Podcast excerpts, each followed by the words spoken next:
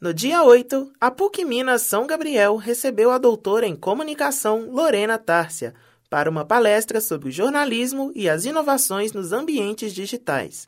Lorena Tárcia é formada em Convergência de Mídias pela Universidade da Carolina do Sul e possui em sua carreira profissional experiências internacionais.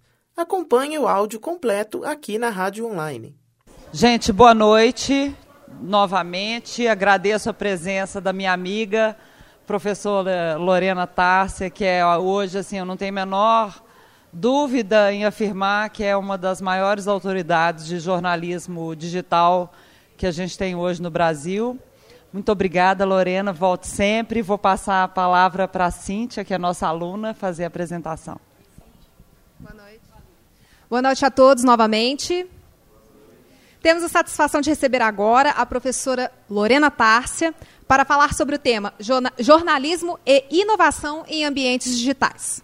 Lorena é doutora em comunicação pela UFMG, com estágio doutoral, do, doutoral na Universidade Pompeu Fabra, em, em Barcelona, e nos estúdios da BBC Sports, em Manchester, na Inglaterra. Foi professora convidada do projeto Night Center para Jornalismo nas Américas da Universidade do Texas, em Austin é formada em Convergência de Mídias na Universidade da Carolina do Sul e atualmente é coordenadora do curso de pós-graduação de jornalismo em ambientes digitais no UniBH e faz pós-doutorado na UFMG. Agradecemos em nome dos alunos e professores do curso de jornalismo e passo a palavra à professora Lorena Tárcia.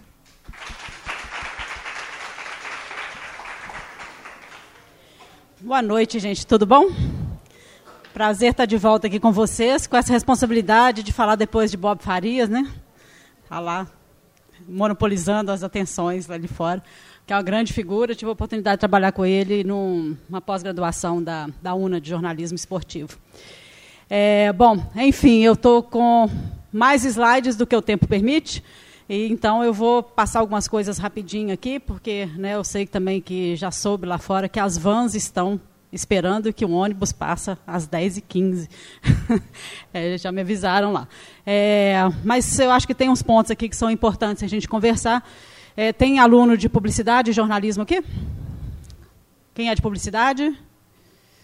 E o resto jornalista, né? Tá. Eu acho que tem que abrange os, do, os dois cursos aqui. Eu dou aula no, em jornalismo e em publicidade também. Se ficar muito jornalismo, vocês me puxam a orelha aqui que a gente volta um pouquinho nas perspectivas da publicidade. É, bom, gente, então. É, a gente tem falado muito né, em tecnologias digitais, nessa perspectiva de como que isso influencia o jornalismo. Eu sei que Sakamoto esteve aqui falando muito da questão da fake news, né, e estava até comentando, de, no final das contas, de quem que é a responsabilidade da fake news. Né? Eu fiz uma palestra semana passada, comparando os não humanos com os humanos na, nessa responsabilização pelas fake news. Né? E, no final das contas, a gente chega à conclusão de que os humanos são muito mais responsáveis pelas fake news do que os não humanos. E daí a nossa responsabilidade pessoal. Mas, é, na última vez que eu tive aqui falando, a gente ficou com um foco bastante grande na questão das tecnologias. É, e eu acho que agora a gente começa a ver uma mudança bastante importante, um ponto de inflexão bastante importante na questão do jornalismo digital. E que é, que exige uma responsabilização muito grande de vocês que estão na escola e que vão sair para o mercado daqui a pouco. Né? Então, a gente não, não se trata mais de tecnologia, nunca se tratou apenas de tecnologia, mas não se trata mais apenas da digitalização. Né? Assim, nós estamos vendo hoje é o que a gente chama de capitalismo bonzinho, né? que é esse capitalismo que diz dá tudo de graça para a gente, que na verdade não dá nada, né? que nós trabalhamos de graça para a empresa mais rica do planeta, né, que é o Facebook. Então, da nossa responsabilidade, porque é, é um momento muito importante se discutir para onde vai o jornalismo, para onde vai a comunicação no relacionamento com essas big plataformas que se isentam da responsabilidade de ser mídia. Né? A gente tem visto essa discussão no mundo inteiro aí e parte da gente jornalista é a responsabilidade de educar para o uso dessas mídias, né, e não apenas é, de, de, de, de, aceitar o que nos é colocado. Então, assim, em termos de tecnologias, né, é, tecnologias por si, né, elas vão mudando e não são as tecnologias, no final das contas, que fazem é, muita diferença. Né? O que faz diferença é o que a gente chama das tecnologias disruptivas, né, que são aquelas tecnologias que realmente vão provocar mudanças de ruptura nos padrões e nos modelos de tecnologia. Mudanças existem muito, a gente está vendo todos os dias, mas as mudanças disruptivas não são tantas assim, e a gente precisa é, acompanhar, enquanto profissional de comunicação, com mais cuidado, o que, que vai ser realmente disruptivo. Eita. É, então, a mais significativa mudança disruptiva que aconteceu nos últimos tempos foi essa coisinha aqui. Eita! Foi essa coisinha aqui que a gente não vive mais sem ela, né, gente? A gente acorda com ela embaixo do travesseiro, né, dormindo ainda, a gente bate a mão assim na cabeceira da cama, puxa o fio que está lá carregando a noite inteira. E isso muda a nossa vida, né? isso muda a nossa rotina, isso muda a nossa forma de relacionar, isso muda a nossa forma de ver o mundo sociopoliticamente. Né? Então, o fato da gente estar sendo monitorado é, de forma geolocalizada, muda nossas relações com, a, com, relação com as mídias e muda a forma de fazer jornalismo. Né? Agora, estamos dando conta disso aqui? Quem já pensou aqui uma linguagem para celular? Né? Então, assim, o, é, o que gente, máximo que a gente tem feito é o, o, site responsivo, né? aquele site que vai na web, que também é responsivo para o celular. Sendo que isso aqui é outra máquina, isso aqui é outra possibilidade de comunicação, isso aqui é outro planeta. Né? As pessoas estão andando e assistindo, as pessoas estão no ônibus e estão ouvindo. Né? Então, precisamos levar mais a sério a, o tal do, do celular, que já deixou de ser. Nossa senhora, está enlouquecido esse trem aqui.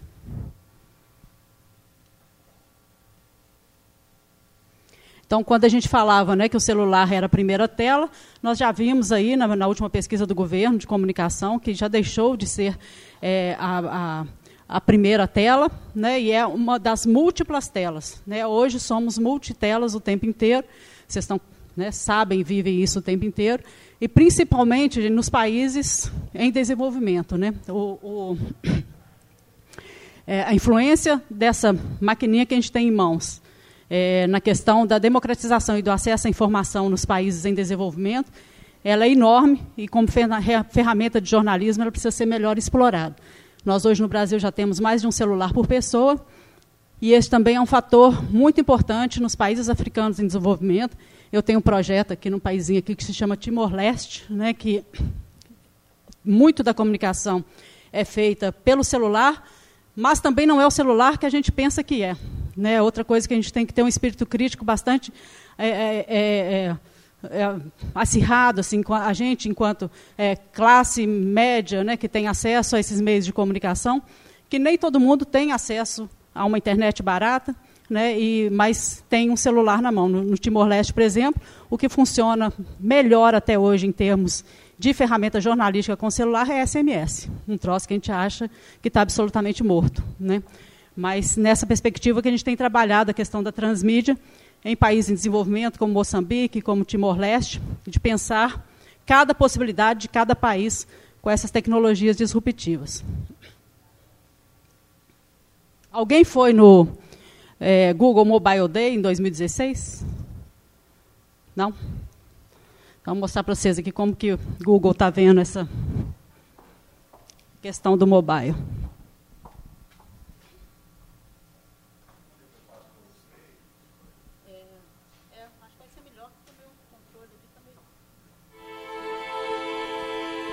Mobile is a completely new animal. It's a completely different beast. Before, when we were looking at the desktop, we had 1.4 billion people on the internet. There's 7 billion people on this planet. And the next billions literally coming online through mobile. Os consumidores estão abraçando o mobile e as marcas ainda estão correndo atrás disso. Bem-vindo a 2015, o ano onde o celular ultrapassou o desktop.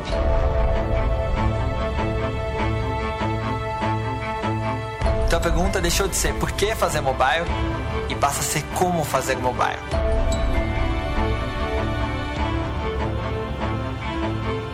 We have to change our mental model for how we believe consumers behave. Conversion is a poor way to measure success. The consumer path to purchase has been fragmented into hundreds of tiny micro moments. Então agora é hora de repensar as suas métricas, a sua experiência e a sua comunicação. Então, gente, essa foi a chamada de Google em 2016. Eles chamaram é, o planeta para se reunir um cinema perto da sua casa para discutir o, a tecnologia móvel, que é o foco de, é, do Google hoje. E aí, nesse vídeo, tem um conceito muito interessante que eu acho que serve para a gente de publicidade e de jornalismo levar em consideração, é, que é a questão dos micromomentos roubados.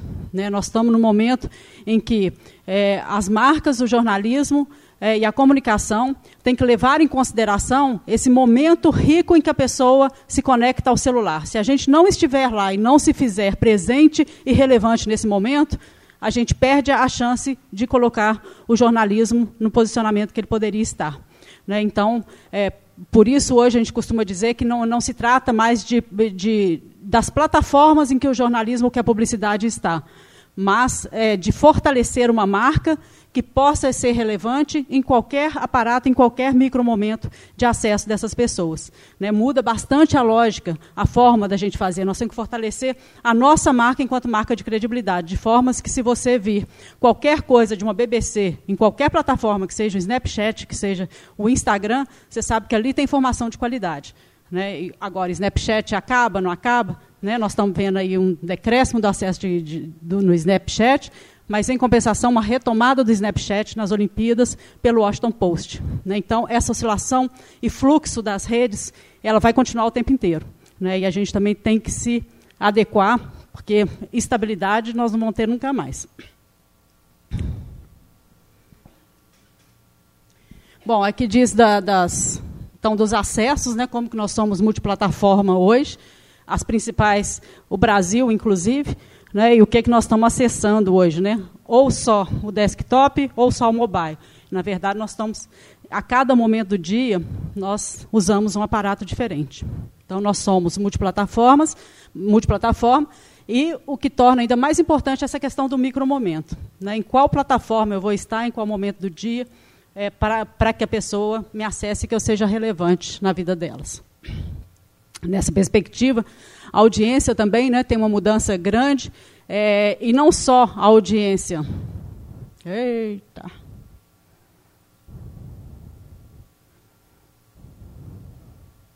Não só as, as, redes sociotécnicas modificam o comportamento da audiência, como também a audiência vai modificar para passar aí para mim, porque aqui está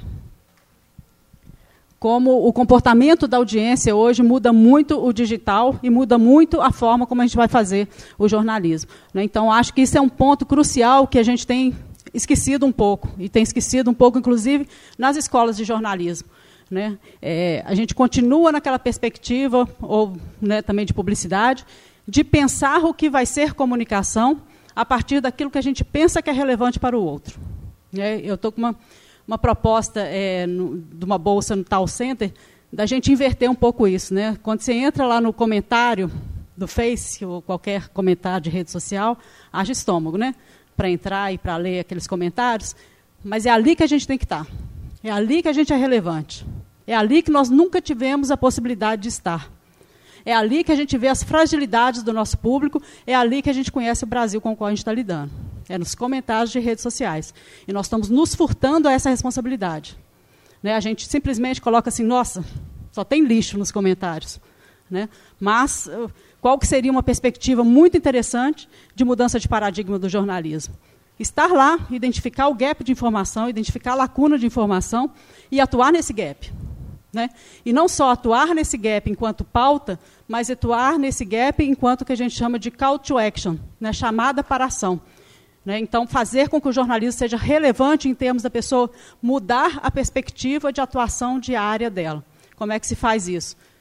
A partir do momento que você identificou o gap de informação, o que, que, né, o que, que as pessoas estão compreendendo errado, por exemplo, na questão de racismo, que você trouxe a informação correta, trazer também uma possibilidade dessa pessoa se engajar em algum movimento, que seja online ou que seja offline né, para que ela possa fazer parte da mudança e não apenas ler informação sobre as mudanças. Né. Então, assim, são perspectivas das, das tecnologias digitais que a gente está simplesmente deixando passar.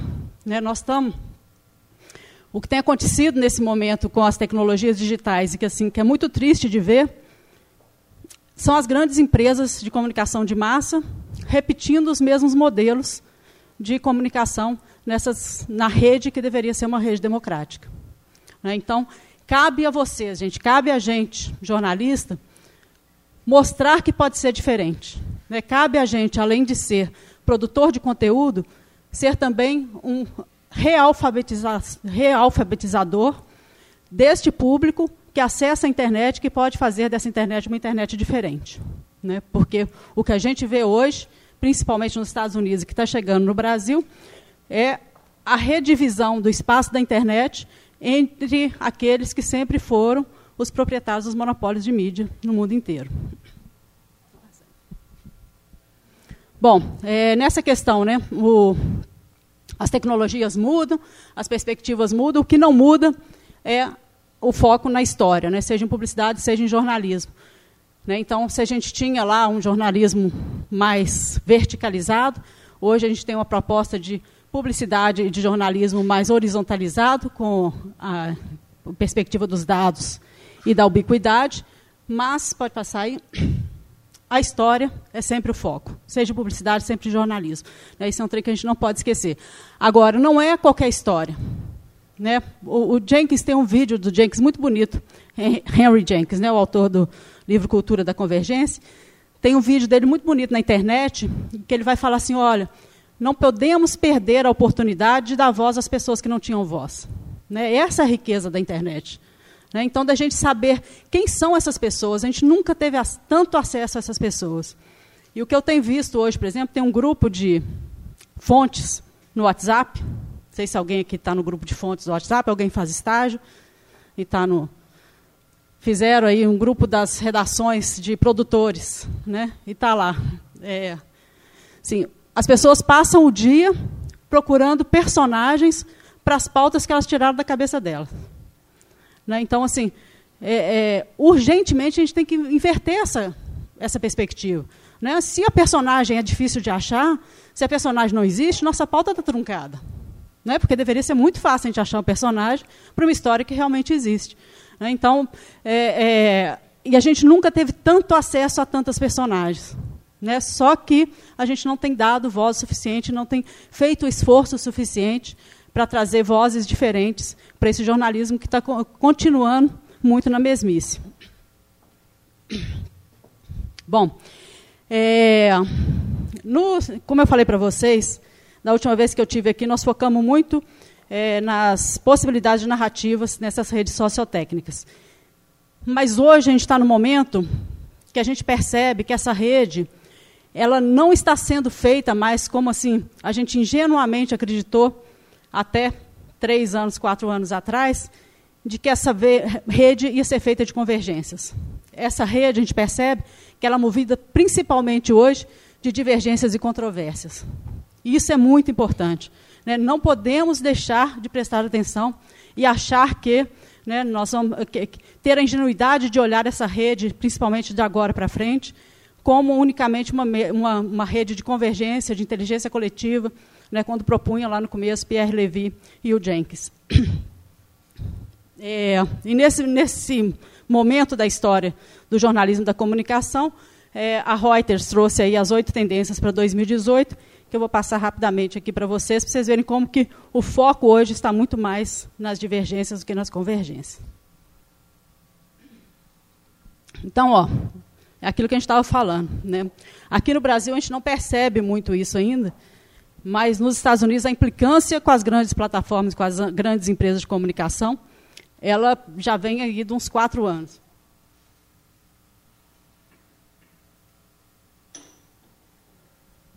Então, as empresas de comunicação, de publicidade e de jornalismo estão cobrando a responsabilidade das grandes plataformas enquanto empresa de mídia. E esse é um ano crucial para isso. É um ano crucial nos Estados Unidos, principalmente, que já vem um tempo, mas é um ano crucial para a Europa, que demorou um pouco a perceber o monopólio e o que, que ele tem, tem feito em termos da cultura e da comunicação é, nos países europeus. Então, as principais é, redações hoje, vai passar aí, estão numa implicância muito grande, principalmente com as políticas de Snapchat e Facebook, né, que são empresas que chegaram com uma crescividade muito grande em relação ao conteúdo, em relação ao relacionamento com o jornalista. Né, e as empresas que eles têm considerado mais interessantes em termos desse relacionamento, que não é um relacionamento fácil, é Google e Twitter. E aí temos duas que também são muito polêmicas hoje em dia, que é a Amazon e a Apple. Né, nós vimos essa semana a Apple lançando uma ofensiva grande para bater o Netflix. Né, então, são todas empresas que estão na luta pelo conteúdo, pela relevância do conteúdo. Então, é, é, a pressão em cima do Facebook. E olha, nos Estados Unidos, quase, quase todos os eventos, seja um evento tipo esse aqui, de reunião de estudantes, ou seja um evento de jornalista, Facebook está patrocinando quase todos eles. Porque eles estão vendo a fragilidade deles na relação com as, com as mídias e estão tentando uma aproximação. É, a questão das, da restaurar a credibilidade né, das fake news, da, deep fake news, que é uma questão, gente, que vai ficar cada vez mais séria. Né, assim, as tecnologias estão cada vez. Vocês já ouviram falar do deep fake news? Já viram como é que funciona? Né? É, tem até um videozinho aqui. Passa aí rapidinho, só para. É, pode clicar nesse videozinho aí, por favor. Ups. To invest in things like high-tech manufacturing, clean energy, que é a questão de você dublar né, a, a, as pessoas e dos vídeos serem. É... Pode passar, só. só... Mas volta lá que eu. Então, assim, a gente vai ver cada vez mais essa questão do relacionamento dos humanos e dos não humanos, né, que é outra coisa também que a gente precisa ficar atento, porque os não humanos vão interferir cada vez mais no conteúdo jornalístico e no conteúdo publicitário né, os algoritmos e quem está por trás desses algoritmos, né, como que esses algoritmos são concebidos, os robôs de inteligência artificial. Eu tive num, num evento lá no, em Nova York que chama Future of Storytelling e que uma moça apresentou um trabalho muito interessante, que é um troço que eu nunca tinha pensado assim, né? E ela resolveu entrevistar robôs de cor negra. Ela queria saber o que, que esses robôs pensavam. Né? Só, aí ela pesquisou, pesquisou, encontrou uma robô de, de, pele negra. E foi conversar com a robô de pele negra, sentou na frente da robô de pele negra, e em 10 minutos de conversa, a robô demonstrou o lado racista dela. Por quê, gente? Porque ela foi programada por um, um indivíduo que não era daquela cultura. Né? Quem chega nas universidades a ponto de programar um robô? Né? Então, são questões éticas muito importantes da nossa relação com os não humanos que a gente, jornalista, também vai ter que ficar cada vez mais atentos. Né? Que, que algoritmos são esses que estão interferindo numa camada de relacionamento entre o que nós produzimos e aquilo que o público recebe? Né? O, o mais claro para a gente é a questão do que, que aparece na timeline hoje do Face, né? que resolveu que notícia não é mais prioridade dele, que a prioridade agora é a relação entre as pessoas. Né, por causa, simplesmente para tirar a responsabilidade do Facebook em relação às fake news. É, outra questão, então, que é importante em 2018 é não só as mídias sociais que são pressionadas em termos de responsabilidade, mas a questão dos messengers, né, gente? Até hoje estava fácil para nós, né, pessoal da comunicação, de publicidade e jornalismo. Enquanto as redes estão abertas, a gente tem mil informações a respeito daquelas redes. Agora passa para o WhatsApp. Quem consegue estudar o WhatsApp? Quem sabe o que está acontecendo dentro do WhatsApp? A maior parte das fake news hoje é distribuída por membros de famílias em listas de WhatsApp. E nós, como é que nós vamos ter acesso a isso? Como é que nós vamos saber o que está circulando? Nós estamos nesse drama lá na UFMG com o grupo de pesquisa.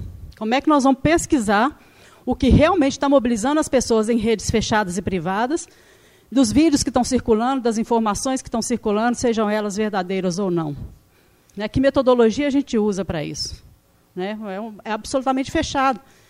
Então, nós estamos com algumas possibilidades. Assim, hoje a gente pede às pessoas para mandar para a gente aquilo que elas estão recebendo, ou a gente faz uma parceria com uma grande empresa de mídia e sensibiliza as pessoas para abrirem as redes dela e compartilhar aquilo que elas estão recebendo, vocês tiverem alguma sugestão de metodologia, nós estamos aceitando. né? Porque realmente é uma rede que precisa ser estudada. E é uma rede que, ao contrário das outras, os algoritmos são absolutamente fechados, os APIs. Né? Então, o crescimento né, do, do WhatsApp, estabilização do Facebook, uma retomada do Twitter e o crescimento do Instagram, principalmente por causa dos stories. E aí, outra coisa nos Estados Unidos que tem tido um foco muito grande é o que a gente chama dos twins, que é o foco no pessoal de 13 anos. É o foco em fazer redes fechadas, dedicadas e que os pais tenham controle. Né? É uma, uma perspectiva bastante interessante que a gente ainda não, é, não tem lidado com ela aqui. Né? Então, são redes em que, hoje, por exemplo, né, para ter acesso a uma rede social, você tem que ter no mínimo 13, 14 anos, né? mas os, as, os menores passariam pela aprovação dos pais para ter novos amigos, teria chat, realidade aumentada, né, sem anúncio e sem monetização de conteúdo. Isso tem sido uma tendência grande na Europa e nos Estados Unidos. E a questão que eu estava falando para vocês, se a gente está dando conta dessa narrativa, né, dessa narrativa do toque. A gente hoje toca a notícia. Né, a gente passa o dedo na notícia, a gente arrasta a notícia. Né, e o que, que nós estamos fazendo com isso? Né? O que, que nós estamos fazendo com esse sensor que nós temos em mãos, né, que é geolocalizado? E tem um vídeo, depois eu posso passar para vocês, não sei se vocês chegaram a ver, um vídeo assim, assustador, mostrando como que um telefone desligado, desconectado na rede, ele, ele é, é, é, recebe mais informações e dados a partir do nosso comportamento do que um telefone conectado na internet. Então, tem um repórter que fez, pegou um telefone desligado, pegou um telefone ligado e saiu andando pela cidade a esmo, foi em vários lugares. Na hora que ele conectou esse telefone na internet, ele eh, conseguiu um aparelho mediador do, do que, que de dados que estavam sendo lançados para o Google. E é assustador. Assim, mostra tudo. Mostra se você estava andando a pé pela velocidade que você andou. Mostra se você estava de carro. Mostra que você parou, onde você parou, para onde você foi, quanto tempo você ficou lá. Né? Então, ele foi numa instituição de ensino, foi numa instituição de, de saúde. Né? Então, é essa quantidade de informação que gera e a forma da gente lidar com essas histórias e essas narrativas nessa tela pequena. É a questão dos vídeos verticais. Né? Nós hoje já temos, a gente tem, a Globo está lá ensinando a gente a usar vídeo até hoje na horizontal, né? Está tentando, né, gente? Está tentando. Só que o último vídeo aí que viralizou de é, mais de 14 milhões de acessos lá do cara do pulmão, né? Vocês viram? Né? Do pulmão do fumante, do não fumante, teve 14 milhões de acessos no mundo. Estava lá na vertical, né? horroroso, mas estava tá, lá. Então é o que está circulando. E hoje já tem festival de produção de vídeo na vertical. Então é uma linguagem também que a gente tem que aprender a lidar com ela. Os stories. Bom, a outra é, desafio é com relação à TV tradicional. Né? Por quê, gente? Hoje a TV tradicional ela, ela está tentando sobreviver com a mesma perspectiva de grade ou de TV é, espraiada em rede. Né? Então a gente tem lá o é, Glo Globoplay, né? você faz lá um aplicativo em que você pode acessar em outros momentos do dia que não seja o horário da grade, mas o, o, o, a relação com o público ela ainda é muito verticalizada. Né? O que, que a gente tem de desafio para a TV tradicional em 2018 previsto? Que é o, o, o investimento do Facebook, agora, né, que não está aqui, a Apple, para competir diretamente com a televisão. Né, para que elas realmente elas começarem a entrar em entretenimento, produzir conteúdo próprio, próprio coisa que até agora ela não tinha assumido. Né, ela era uma plataforma de distribuição de dados de terceiros. Né, e ela está extremamente agressiva e fechando contratos, né, o Face e a Apple, para competir diretamente com a Netflix e a Amazon. Né, inclusive em realidade virtual, que se der tempo eu vou mostrar para vocês aqui. É, o grande drama, né? Que modelo é esse de pagamento que sustenta é, esse jornalismo que, e essa publicidade nessa relação complexa aí nesses novos meios? O, a tendência nesse caso e aí não tem um consenso, mas é só uma tendência, é você mudar o foco do, é, do leitor enquanto consumidor para o leitor enquanto um parceiro fiel. Né? Então, você começar a prestar mais atenção nos dados que esse cara gera, quando ele entra na sua página, quais os hábitos de consumo dele, o que, é que ele espera receber, como ele espera receber, e estabelecer uma relação pessoal. Que era o sonho, no final das contas, gente, todo publicitário, todo marqueteiro. Né? A gente sempre quis saber o que, é que as pessoas faziam individualmente, nunca tivemos condição. Agora a gente tem um volume de dados enorme que nos mostram esse comportamento, mas também não sabemos o que fazer com esse volume de dados enorme. Só que agora a gente tem inteligência artificial mais desenvolvida, uma leitura semântica de dados, e aí a gente começa a se aproximar mais individualmente de cada leitor. É, então, o cara passa a ser do anônimo, né, daquele bloco de pessoas que entravam, para o sujeito lá que é seu conhecido, que é seu parceiro, É, a tendência é grande. Então, nós vimos em 2017, o relatório Reuters prevê um aumento grande no consumo de vídeos na internet. Esse negócio está estabilizado ou caindo. Não sei se vocês têm percebido. Né? O pessoal não está muito é, é, investindo muito no conteúdo em vídeo, porque percebe-se que o conteúdo em vídeo ele leva muito tempo para ser feito e o retorno dele não está sendo tão imediato quanto se esperava. Né? Então, o modelo o modelo hoje de, desse ecossistema para a sustentação do negócio tem passado muito pela assinatura, é, por essa questão de construir uma. Um, esses três aqui são pagamentos feitos pelo leitor: doação, micropagamento, sociedade com a, com a produção e assinatura. Né? E a, a, venda de vídeo, o conteúdo de branding, mais o anúncio, mais é, fazer eventos e compras. Então, é um mix, está vendo, que sustenta o negócio.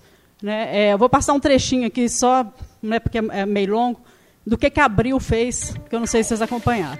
Grupo Abril, bem-vindo à indústria do conhecimento. Conhecimento que na Abril Mídia vai do informativo ao aplicativo, do on-site ao off-site. Com mídias que não geram apenas impactos, mas conquistam a atenção das pessoas. Como o Mobile View, exclusivo do Abril Mídia e que leva o melhor jornalismo do Brasil para uma nova dimensão. Conhecimento que também constrói o futuro. Da mídia, vamos ao marketplace com GoToShop, o novo negócio de e-commerce do Grupo Abril. GoToShop é curadoria e divulgação para venda direta de milhões de produtos. Somos especialistas na gestão da fidelidade de milhões de brasileiros. Unindo depois eu posso colocar esse vídeo online para vocês. O que mostra é o seguinte, né? Você pegar o que você, a expertise que você tem, né? Você tem o seu produto, você é, continua produzindo os, as revistas, você continua é, produzindo tudo aquilo que é conteúdo de comunicação, mas você produz não só para você, como também para terceiros. Né? Então, esse ecossistema de produção interna e externa é que tem dado a sustentabilidade econômica para o digital, porque a publicidade no digital, a gente já sabe que não tem funcionado. Os pequenos também, né, um grande foco no jornalismo hiperlocal. Pode passar? Pode passar aí, vou passar aqui mais rapidinho. A questão da chegada da inteligência artificial nas redações, inclusive tive notícia que é, o Tempo vai entrar essa semana com é, muita coisa de inteligência artificial né, para ajudar a movimentação das, tanto da questão da publicidade quanto da questão do relacionamento com as, o, o, público. Então, ó, é, a inteligência artificial tem sido usada na, na, nas redações para recomendação de conteúdo, para automatização de fluxos, para incrementar a otimização comercial e para encontrar pautas. Né? São robôs realmente rastreando o universo online em busca de pautas diferenciadas, porque o jornalismo Google, né, ele já é commodity hoje. Então, nós temos dois exemplos aqui, que um deles é uma iniciativa do Google News Initiative, que é o James. O James está trabalhando no The Times, no Sunday Times, e o James ele é um mordomo digital. Ele, ele atua assim como é, ele, ele vai individualizar naquela perspectiva do relacionamento com o leitor. Né? O James ele vai conhecer as pessoas e vai levar as pessoas, vai servir as pessoas dentro do jornal de acordo com os interesses pessoais dela. Né? Vai rastrear os hábitos de uso dessa pessoa, tanto na internet quanto fora dela, e vai trazer as notícias no formato, inclusive pegando as manias, os mal-humores, né, entendendo a pessoa de uma forma mais é, semântica. E aqui o réplica já é um assistente pessoal comportamental do jornalista, né, que também é, é um cara que é o seu representante dentro do digital. Né? Ele também aprende com você, aprende com seus hábitos, aprende aquilo que você é, costuma ter como fonte, como notícia. Também aprende os seus humores, o dia que você está melhor, o dia que você está pior, e te ajuda, é o seu, sua inteligência artificial é, dentro da web. Bom, então aqui, gente, essas são as, as principais preocupações para 2018, né, que tem sido o foco para 2018 nessa perspectiva das divergências e convergências. E aí eu tenho uns exemplos aqui, na, mais nessa perspectiva que eu tinha falado para vocês no começo, é, de experimentar sempre. Né? Hoje a gente tem algumas redações, muitas redações que são laboratórios. Né? É, é, é tem a BBC tem laboratório, o, o The Guardian fez um grande laboratório de mobile nos Estados Unidos. É, nessa perspectiva do sempre ser beta, porque tanto jornalismo como publicidade, é, como eu estava falando para vocês, eles vão viver em fluxo constante. Né? E a gente também tem que viver em fluxo constante. E nessa perspectiva, não é só experimentar e fazer uma notícia diferenciada. É também contar o que você está fazendo e divulgar como você está fazendo. Né? Isso também faz parte hoje, esse jornalismo de serviço, esse jornalismo de crowdsourcing, de compartilhamento de informação, né? também faz parte hoje do nosso do, da nossa forma de ser. Vamos passar esse videozinho aí. Dá uma volta. Tem um vídeo aí anterior. Isso.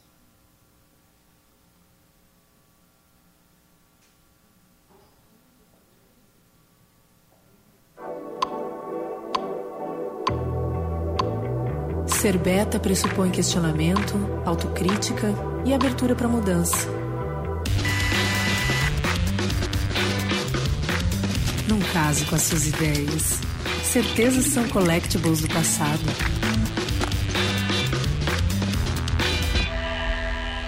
Seja permeável, insatisfeito, incansável. O definitivo é provisório. Só o estado beta é permanente.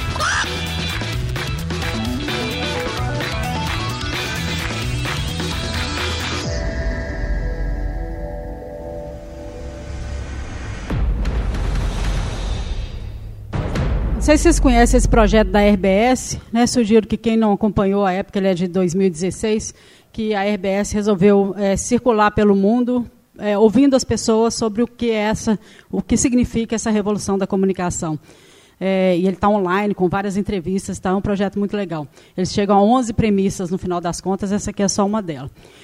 Então, nessa questão, nós temos os bots, né, que hoje é uma, uma realidade nas redações, os robôs irritantes. Alguém conversa com o bot aqui?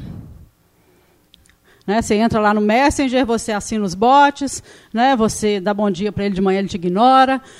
ele, você pede uma notícia internacional, ele te dá de esporte. Assim, né, alguns funcionam, alguns não funcionam, mas o certo é que ainda é uma experimentação. Bom, é, os bots, para passar aí, são uma possibilidade né, que é o, o, o, robô e o algoritmo por trás, mas a gente tem visto nessa relação de não humanos com humanos, cada vez mais a tendência de se inserir o humano também na relação dos bots. Né? Então, algumas experiências nos Estados Unidos de você é, se relacionar com o bot, mas por trás do bot tem um ser humano monitorando seu relacionamento com o robô.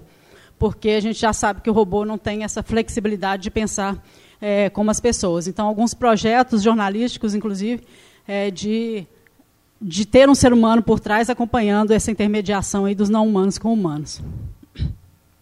Esse aqui é da, da Folha, vou passar.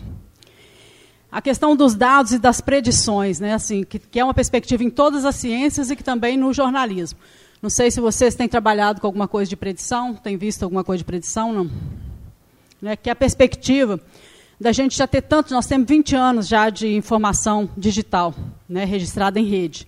Então, a perspectiva de que nesses 20 anos a gente come, já começa a ver é, algumas repetições de padrão. E à medida que você tem repetição de padrão, você consegue predizer algumas coisas.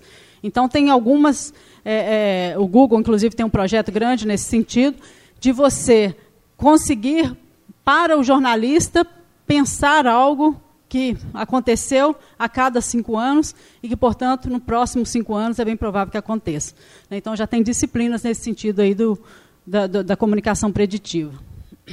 Isso aqui é, o, é um dos projetos do Google, então ele está fazendo principalmente em relação às eleições, né, aqui, de fazer a previsão é, do que, que monitoramento de é, predição de dados e mapas e tal.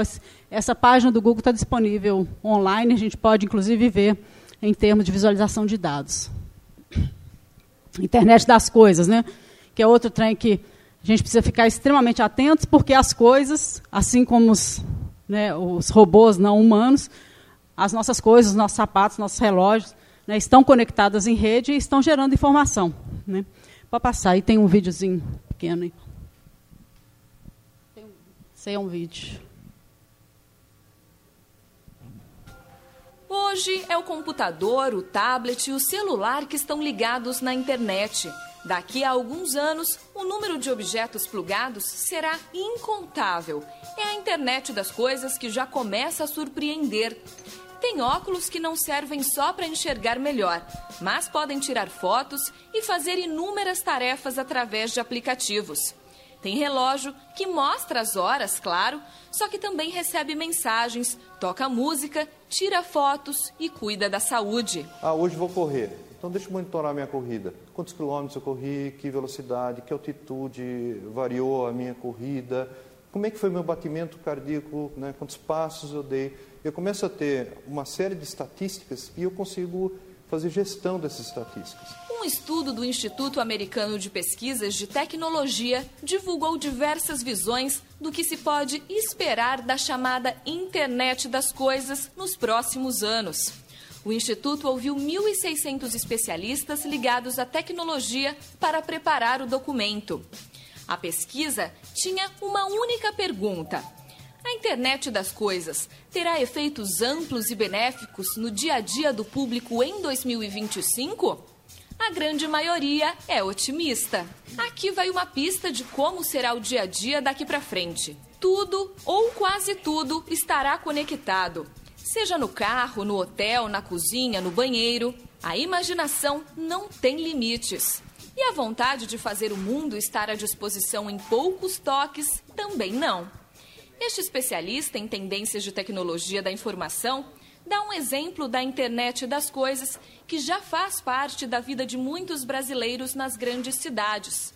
Os GPS sociais, aplicativos para trânsito que sugerem o melhor caminho com base na interação entre os motoristas e os dados de satélites.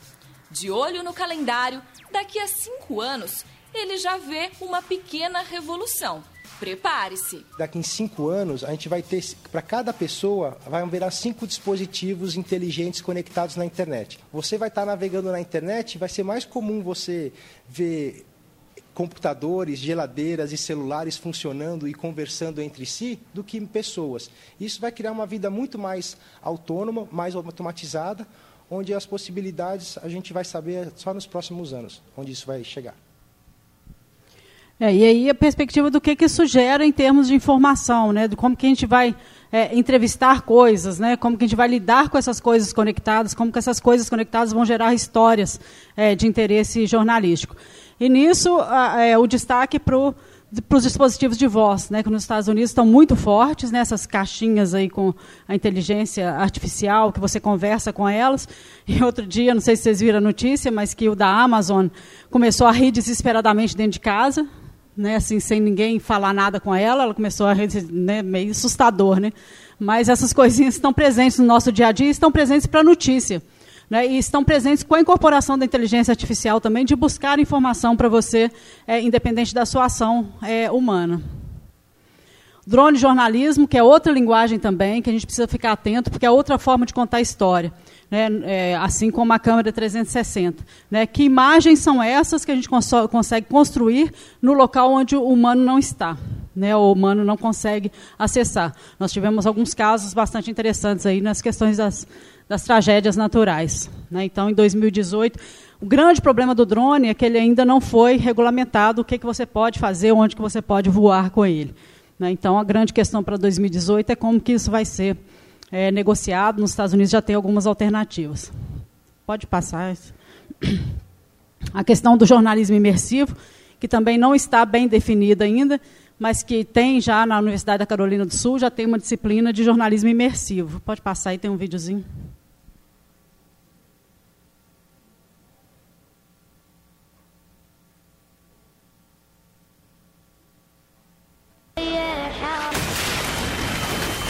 To you, this may look like a video game. To Noni De La Pena, it's real life. People feel like they're actually in the story. They know that they're here too, but they feel like they're there as well. This is a recreation of an actual bombing in Syria in virtual reality. That allows uh, a connection and an empathy with the events that I think is extremely unique to virtual reality. De La Pena is a former correspondent at Newsweek, a fellow at USC, and a self described tech geek. Her inner reporter is still there. She has to do plenty of reporting to keep virtual reality as real as possible. She says thousands have donned these goggles and watched her pieces. For her, virtual reality is a way to reach people who aren't reading the paper or watching TV, but who still thirst for news. I think that this is a new platform, but is not one that's going to eliminate the old platform. É, com, a, com, a, facilidade das câmeras, né? Isso aqui é uma câmera de, é, de que filma para óculos de realidade virtual. É, cada vez mais fácil, quer dizer, para você disso aí gerar o, o, filme, eh, tem outras, outras tecnologias, não é só filmar ali, mas essa experiência da Noni La Penha é um troço impressionante, assim, né? Eu tive com ela lá em, em Austin, você põe o capacete e ele é geolocalizado, então você vai andando, é como se você estivesse andando na praça, você vai ouvindo as pessoas, você chega perto de alguém que está conversando, o som aumenta, como se estivesse realmente circulando por ali. E de repente a bomba explode. Então são, são narrativas muito próximas do game, mas com informações jornalísticas. Né? E ela tem feito várias experiências nesse sentido, não sem muitas críticas, né? não é um negócio fácil da gente aceitar em termos de narrativa jornalística, é, inclusive em questões éticas, né? de que experiência é essa que a gente vive. Mas é, o que eu quero chamar a atenção de vocês que, que estão na formação, né, que a gente, cada vez mais com a digitalização, a gente vai ter formas de sensibilizar outros sentidos humanos. Né? A gente hoje tem pensado muito em sensibilizar a visão, a audição, né, mas nós vamos conseguir sensibilizar o olfato, né? O olfato já foi já foi digitalizado no Japão. Então a gente ter também as caixinhas, não só as caixinhas de som, mas as caixinhas de cheiro. O que, é que nós vamos fazer com isso, em termos de publicidade, em termos de jornalismo? Né? E o tato, né? a possibilidade de você tocar algo ou de você se colocar como um holograma no outro ambiente. Né? Então, assim, cada vez mais nós, nós vamos ter que pensar formas de narrar, sensibilizando outros sentidos do outro. Né? Isso é um negócio que a gente precisa é, já começar a ficar mais atento para ele com essas possibilidades aí. Inclusive com o óculos e com o HoloLens, que são as duas é, realidades virtuais, aparelhos de realidades virtuais do Facebook, comprou o óculos, Microsoft a HoloLens. HoloLens, eu fui nesse evento que eu fui lá em Nova York, Falei assim, eu tenho que experimentar esse trem, né, gente? Sair lá do Brasil para vir aqui, né? Tem que experimentar o tal do HoloLens da Microsoft. Era assim, tinha vários estandes e o stand da Microsoft era todo fechado. Você não podia ver nada de fora.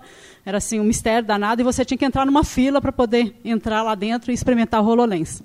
HoloLens são hologramas, né? pela realidade virtual. Aí cheguei lá lotado, assim, de agendado já da, da semana inteira. Aí eu cheguei para a moça e falei, olha, eu vim lá do Brasil só para ver o HoloLens. Eu não posso voltar para o Brasil sem ter uma experiência com esse negócio. Aí ela falou, ah, então vem aqui, tal horário que nós vamos te colocar lá dentro. Então tá, me colocar lá dentro. Ô, gente, assim, né, é um negócio muito incipiente, né? Assim, ainda não, não dá para fazer esse mistério todo, porque a coisa é bastante decepcionante. Mas o que, que é? Né? Você colocar o óculos de realidade virtual, você ter uma holografia projetada no ambiente. Então é como se eu, colocando os óculos de realidade virtual, eu conseguisse inserir uma camada de informação entre mim e vocês que estão aqui nesse ambiente. Né? Porque o óculos de realidade virtual você imerge em um outro ambiente. Né? Com o HoloLens, você insere uma camada de informação no ambiente que você está. Assim, a promessa é muito grande, realmente. Né? O que, que nós vamos fazer com isso? Né? Que tipo de informação, e principalmente informação jornalística ou publicitária, nós vamos inserir nos ambientes? Né? Mas, assim, ainda é bastante incipiente. Mas o óculos já tem umas possibilidades bastante interessantes, que é, por exemplo, não sei se vocês estão acompanhando, o Social VR do Facebook. que se você coloca os óculos de realidade virtual, você consegue interagir com os seus amigos dentro do Facebook em ambiente de realidade virtual. Alguém já experimentou, não? Deixa eu ver se eu consigo passar um trechinho aqui. Clica aí, vê se dá na, no vídeo. Não, é, o vídeo não está aí, não, mas está na internet. Ele está aí em algum lugar. Deixa eu... 450 mil abas abertas.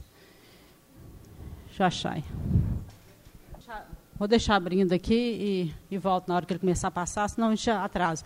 Mas, gente, vale a pena dar uma olhada, porque você consegue interagir com a pessoa num ambiente terceiro, né, é, com o óculos de realidade virtual e abrir uma sala, por exemplo, de visita para os seus contatos do, do Face. Vou passar aí. É, a questão da busca significativa, né, gente? Não sei se vocês acompanharam que semana passada o Google lançou a busca semântica em livros, que é uma coisa sensacional, assim, porque até hoje a gente tem que buscar por palavras-chave, né, buscado por palavras-chave na internet, e não sei se vocês notaram que a busca do Google está vindo cada vez menos significativa, cada vez mais difícil de você chegar na informação que você quer, porque ela não é contextualizada. Né, o algoritmo é um bicho meio burrinho, ele não consegue contextualizar as coisas da forma como é, é a internet tem se complexificado. Então, Mostra, deixa eu ver se eu consigo mostrar aqui. Vê se passa esse vídeo. Também vai estar lá, não. Não. É, em vez de mostrar o vídeo, é, é, aqui. Então, isso aqui ó, é talk, talk to Books. Qual é a proposta do Google? Qual que está tocando? Está tocando alguma coisa.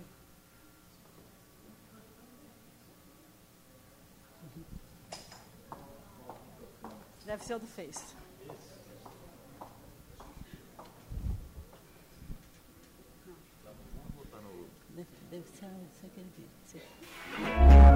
Hey, sis.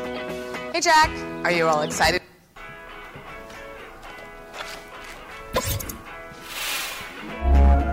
Hey, sis. Hey, Jack. Então, esse aí é o, o Social VR do, do Google.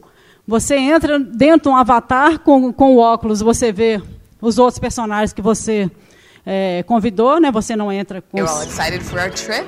Yeah, and look what I found. this is so cool. Is this the same spot we're going?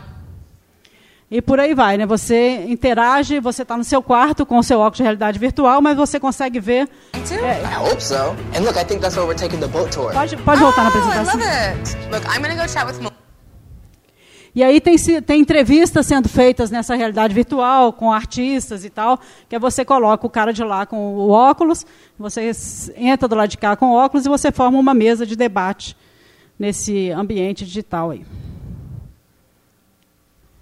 Então, a proposta do Talkbooks, o que, que é? Ao invés de você fazer uma busca procurando no universo da web, né? E existe uma diferença entre buscar no universo da web e buscar no universo da internet. Né? O web é só essa parte. É... Melissa, but you're setting up the party room, right? Yeah, I got it. Great. See you later, Jack. All right. See you later. Bye.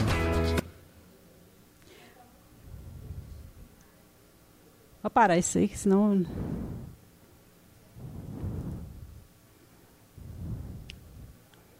Então, o que o Google, Google lançou essa semana é que você faz uma busca dentro do universo dos livros e não dentro do universo da web. Olha que legal isso, né? Os livros são escritos por humanos e humanos contextualizam. Né? Os algoritmos não contextualizam. Ou o que você contextualiza dentro da web é muito fragmentado.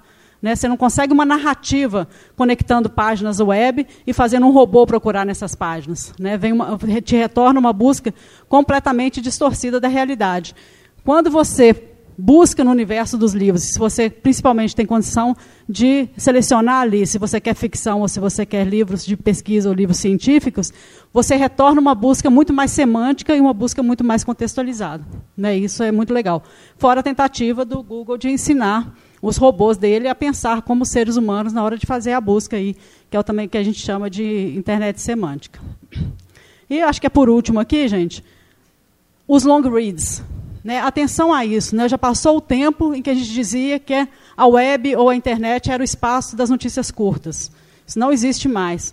Né? A gente sabe hoje que, principalmente por causa do nosso toque né, e da possibilidade da gente rolar telas, a gente lê cada vez coisas mais longas, inclusive no telefone celular. E a gente tem várias iniciativas de reportagens longas, pode passar. Por exemplo, o The Guardian, né, ele tem uma, uma aba lá só de long read que eles publicam, pode passar, eles publicam, são notícias com, são reportagens profundas com 5 mil palavras, é, para ser lida em celular mesmo, que equivale a três páginas de impresso, e toda semana eles fazem um pitching de ideias do mundo inteiro dessas longas reportagens. E vão trabalhar em cima delas para colocar online. É, eles recebem cerca de 50 ideias por semana né, e, e, fazem três é, investimentos nessas matérias longas.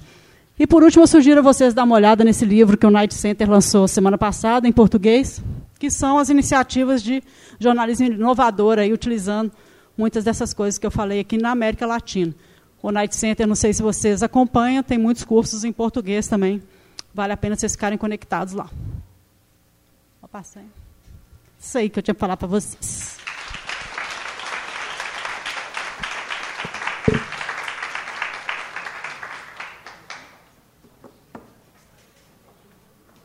Obrigada, Lorena.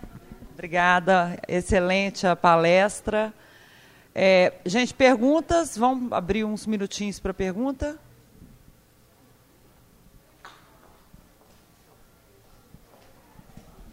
Boa noite. É, você estava falando ali a, a, respeito do James, né? Ah, a Issa, eu sou estudante de jornalismo do quarto período. É, estava falando a respeito do James e eu li uma matéria essa semana que dizia sobre isso. É um, uma empresa é, com jornalistas que faziam uma curadoria e ofereciam para os leitores né, é, informações é, diversas de acordo com a, a, os, os, interesses desses leitores. A minha pergunta é a seguinte: é, essa, essa forma de se, de se entregar essa, essa curadoria, essas informações que a pessoa quer ler, ela não, far, não faria, de certa forma, as pessoas ficarem imersas dentro de uma bolha, e isso não aumentaria, de alguma forma, é, ainda mais essa é, é, essa, essa, é, esse discurso de, segmentado, de é, essa polarização, é essa minha, minha dúvida.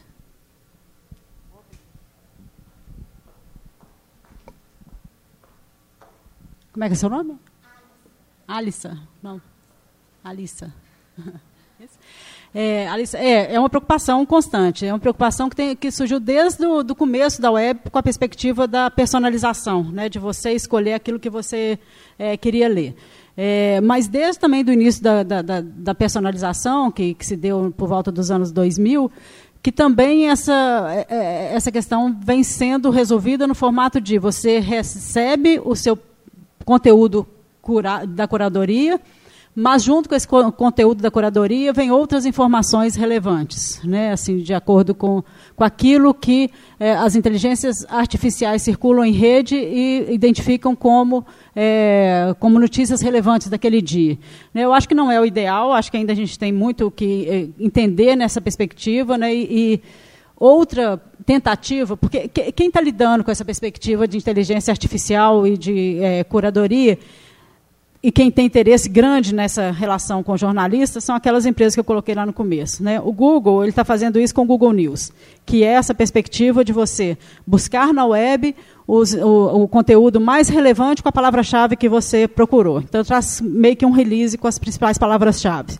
O Facebook estava fazendo isso é, com o, a priorização pelo algoritmo das notícias mais, é, é, mais é, compartilhadas ou mais curtidas.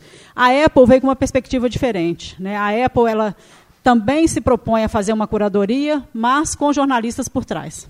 Né? Então, você vê que assim, tem vários formatos sendo analisados, justamente, justamente na perspectiva da bolha. Que, o que eu acho fascinante na web é que as coisas acontecem, as experimentações surgem, e no próprio ambiente online surgem as críticas e surgem as soluções. Né? Isso é que é muito legal. Então, eu acho que né, tem muito sentido nessa preocupação, e tem muita gente pensando nisso também, em formas de a gente sair um pouco da bolha. Assim.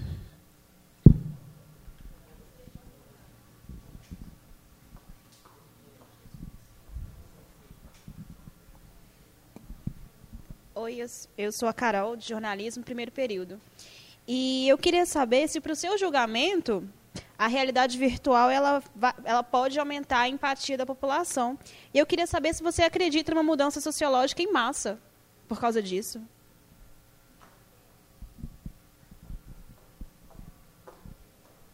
Pergunta difícil, hein, Carol? assim, eu acho que a tendência é, é, que a tendência é que as coisas ten, ten, tendam a acontecer em massa na web, o que eu acho que é absolutamente incompatível com a tecnologia que a gente custou tanto a inventar e que tem tantas outras possibilidades que não sejam a comunicação em massa. Então, acho que sim, vai ter uma perspectiva de mudanças em massa, mas que não são essas que eu acho que vão ser as mudanças significativas, não.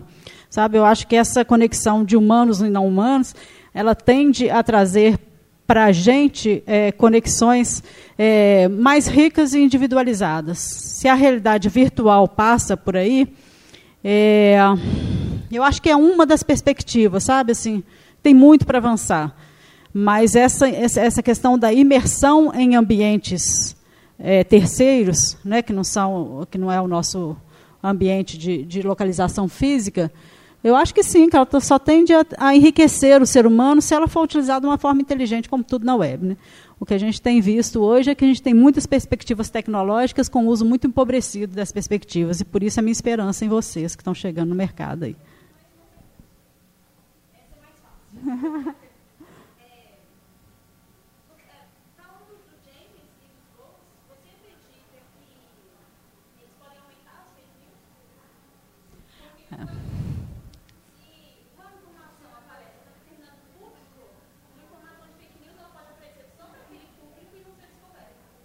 Sim.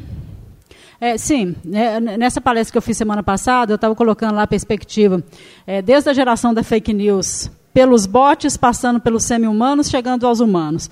E, na verdade, assim, existem os bots preparados para um, um, um, relevante trabalho de multiplicação de fake news, né? e, a gente viu isso lá com a analítica, e, e, e no sentido assim, extremamente aprimorado, porque o que, que fizeram com os dados da analítica que vazaram das pessoas? Né? Não sei se vocês acompanharam. Eles não só pegaram os, os dados que vazaram das pessoas e dos amigos das pessoas, como fizeram uma profunda análise psicológica do perfil dessas pessoas e direcionaram fake news, sensibilizando o ponto fraco das pessoas psicologicamente testados. Né?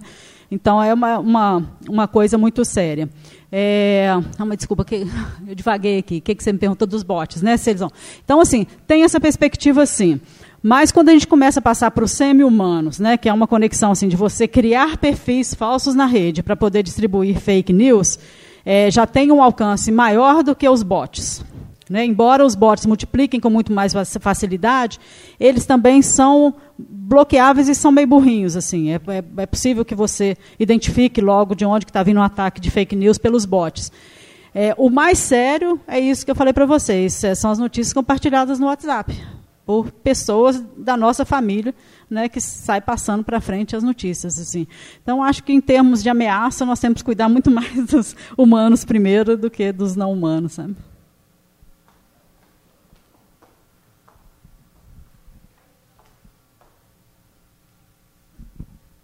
Em questão essa relação da, da, das bolhas, eu, eu o meu TCC é um pouco sobre isso. Nem em relação às bolhas, né? É se as redes sociais podem ser de fato, um espaço para ampliação ou um lugar de voz para as minorias. Né? E aí, eu buscando as referências, aí você vai em Pierre Bourdieu, você vai em Hannah Arendt, você vai na ideia de... como na, ah, esqueci agora o termo, mas a ideia de aldeias globais, a gente percebe que a gente sempre viveu em bolhas, com ou sem a internet. Isso não é uma novidade mais para mim. Então, tipo, eu meio que desfiz isso da cabeça e até afastei isso da minha pesquisa, porque realmente o ser humano. Se, é, é hoje vivemos uma grande, a, grande. aquela coisa das aldeias globais. Né? O que me preocupa em, em relação a isso é porque você falou alguma coisa que cai um pouco na, no termo do, do panótipo, da gente estar sendo observado e of, né, fornecendo é, informação o tempo todo para as pessoas, e você veio trouxe um termo que eu, não, eu desconhecia, que eu esqueci agora, mas do, da, da questão de fazer previsão. É. E isso, isso me, me vem muito como uma questão de uma criação, talvez possível, de uma certa tradição dentro do sistema. Ou seja, é um sistema que vai poder pautar o futuro, né? porque a tradição ela é algo que pauta o futuro do outro, ela cerceia, né, dá predestinamento para o futuro. E, e isso, para mim, é um pouco. isso me chocou um pouco, porque, por exemplo, as, as notícias vão começar a ser é, pré-programadas. Que a gente teve uma, inclusive, agora, que, da própria internet, que é o acirramento entre direita e esquerda. E isso é, é, é muito chocante, porque no, que a, a notícia está sendo produzida pela rede social. Né? É, nem é pelo, pelo. O ser humano está interagindo ali, né? mas é a, a própria rede que está dando essa notícia. E, e, é assustador, porque eu vou me formar em jornalismo e tal, e você, acaba tendo medo né? de mercado, de um monte de coisa. E eu queria que você falasse um pouco disso, sobre essa, esse potencial de prever e dar a notícia, do, do papel do humano ser descartável assim, nesse futuro.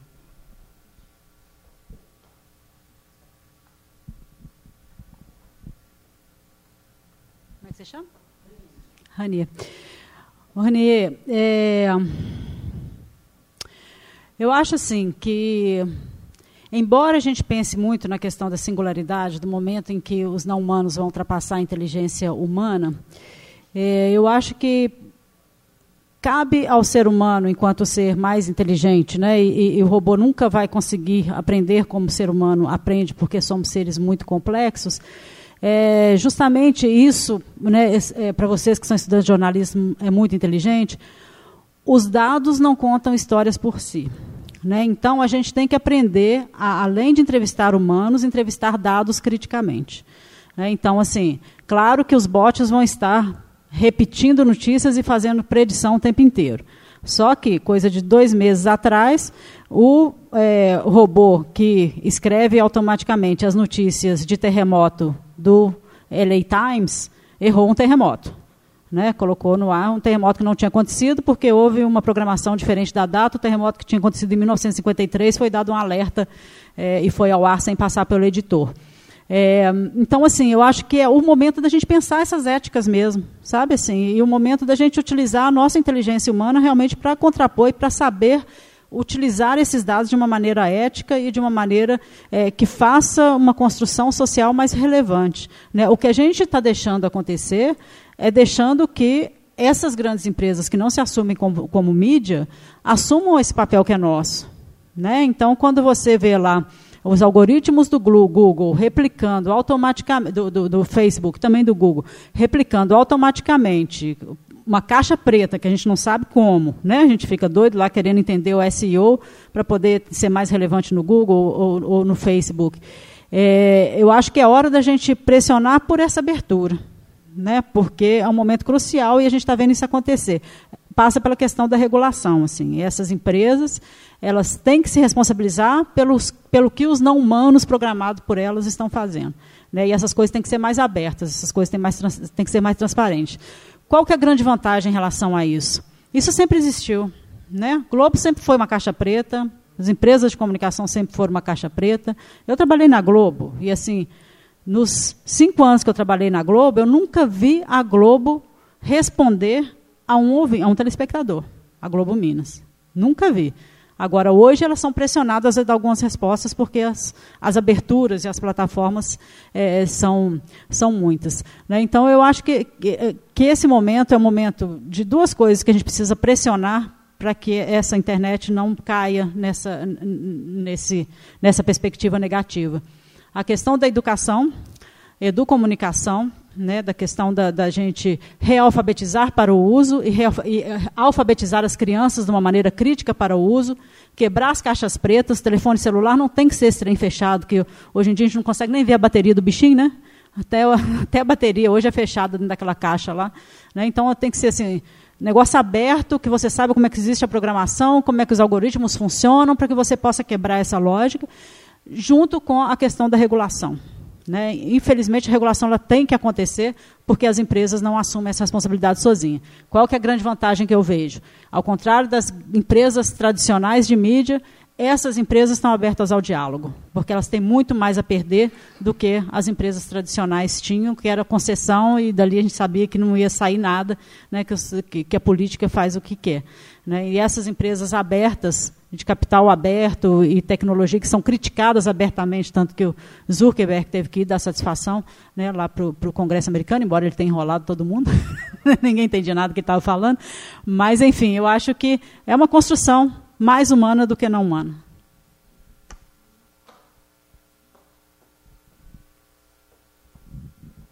Mais alguém?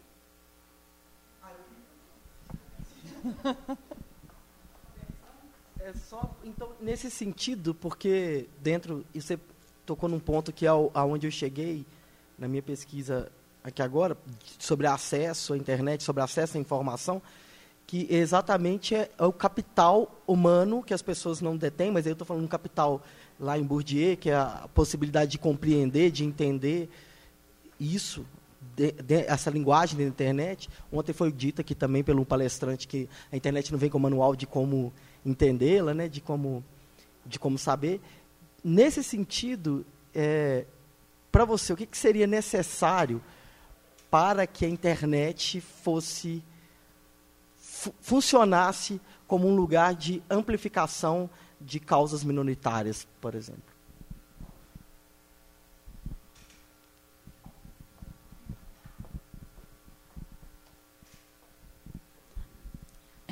Já que você falou em, em Bourdieu, né, do capital social, eu acho que passa muito por aquilo que, que o Foucault chama de dispositivo. Né? Nós temos que pensar toda essa questão da maneira complexa que ela é e não nos colocar de fora da questão. Né? Então, se existem é, é, é, divergências, né? se existem conflitos, nós somos parte dele. Né? Nós estamos nessa teia de reconstrução. Né? Então, nós precisamos assumir o nosso posicionamento crítico, sabendo que nós somos parte disso também. Nós também ajudamos a construir essa teia.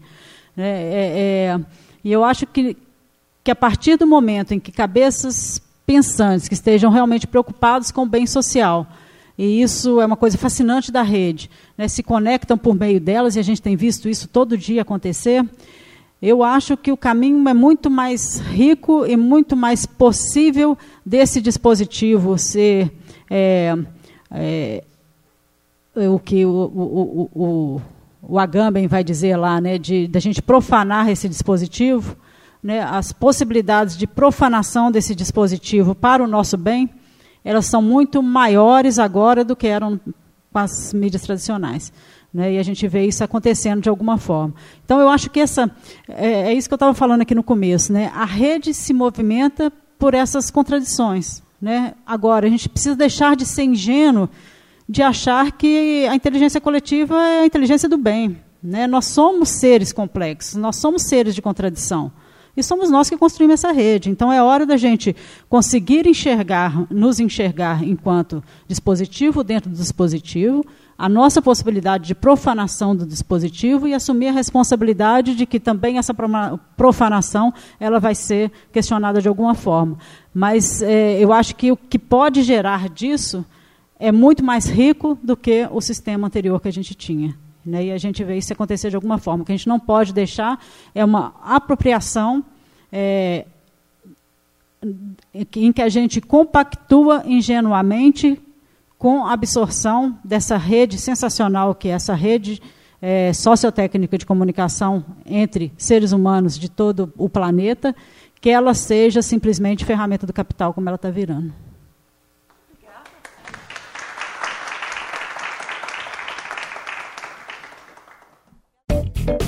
Essa foi uma produção do Lab SG para a Rádio Online PUC Minas. Ouça mais em fca.pucminas.br barra rádio.